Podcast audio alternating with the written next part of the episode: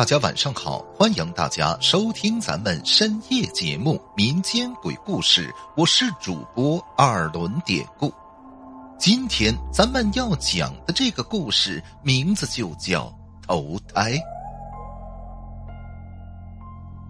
我想大家都不会对“投胎”这两个字陌生吧？我下边要说的这个事儿，就是跟投胎有关系。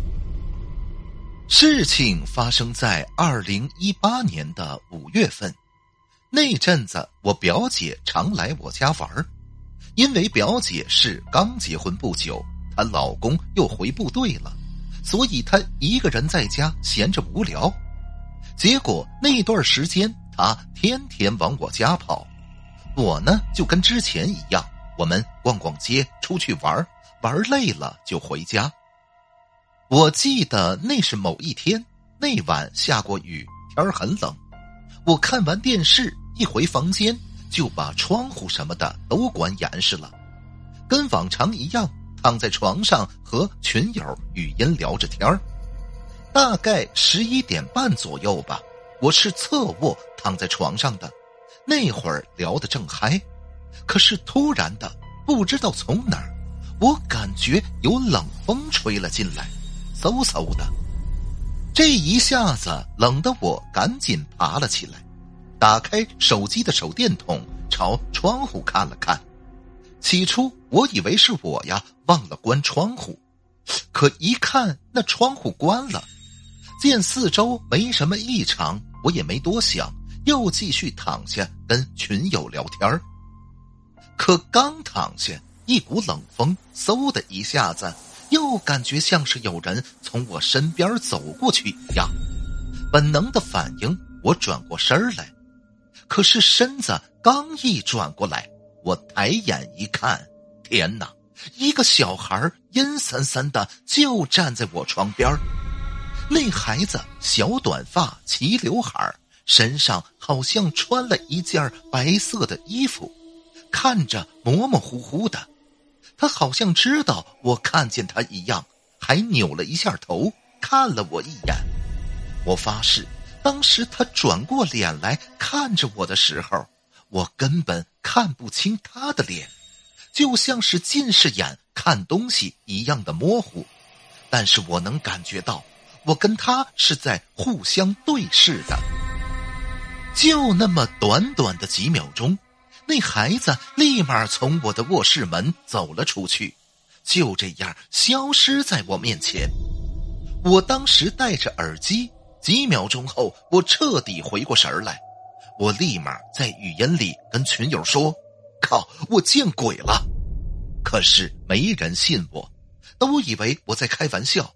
也对啊，一群人在群里聊天呢。突然有人说见鬼了，这不是扯淡就是在开玩笑啊！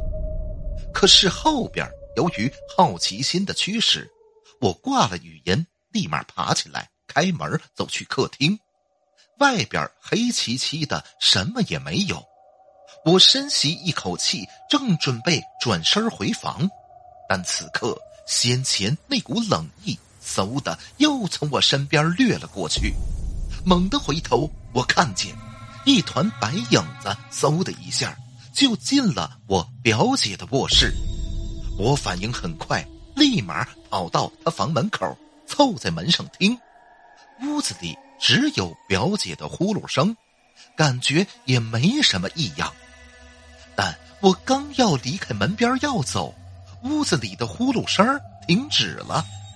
隔着门，我只听见房间里。有说话的声音，我确定我当时听清楚说的内容了，可是不知怎么的，后来睡一觉起来之后，怎么也想不起里边说的是什么了，就像是做梦一样，醒过来记不得梦里的细节，但是大致情节我能回想起来。我接着说，当时屋子里谈话的声音就说了一小会儿，紧跟着。表姐和刚才一样，又开始不停的打起了呼噜，而我见没什么异常，也没再多想，琢磨着她可能是做梦吧。我呢，又回房间去睡了。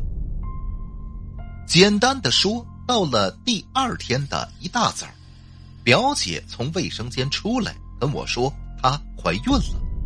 我先是一惊，而后把昨晚的事儿讲给她听。经过分析，我们俩都有点相信，昨晚那个小孩子真真的就是来投胎的。一直到现在，表姐的宝宝早已经出生了，是一个小女孩。也就是我的小外甥女儿，出生那天，我去医院看他们。我接过宝宝的时候，我也不知道为什么，我莫名其妙的对着宝宝就说了一句：“哎，小家伙，我们见过，记不记得？”很邪门的，那宝宝竟然对我笑了。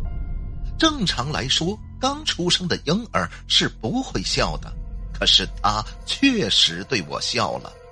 当时表姐就跟我说：“这几天看过宝宝的人，他都没笑过，他居然对着你笑了，说明你们俩呀真有缘分呐。”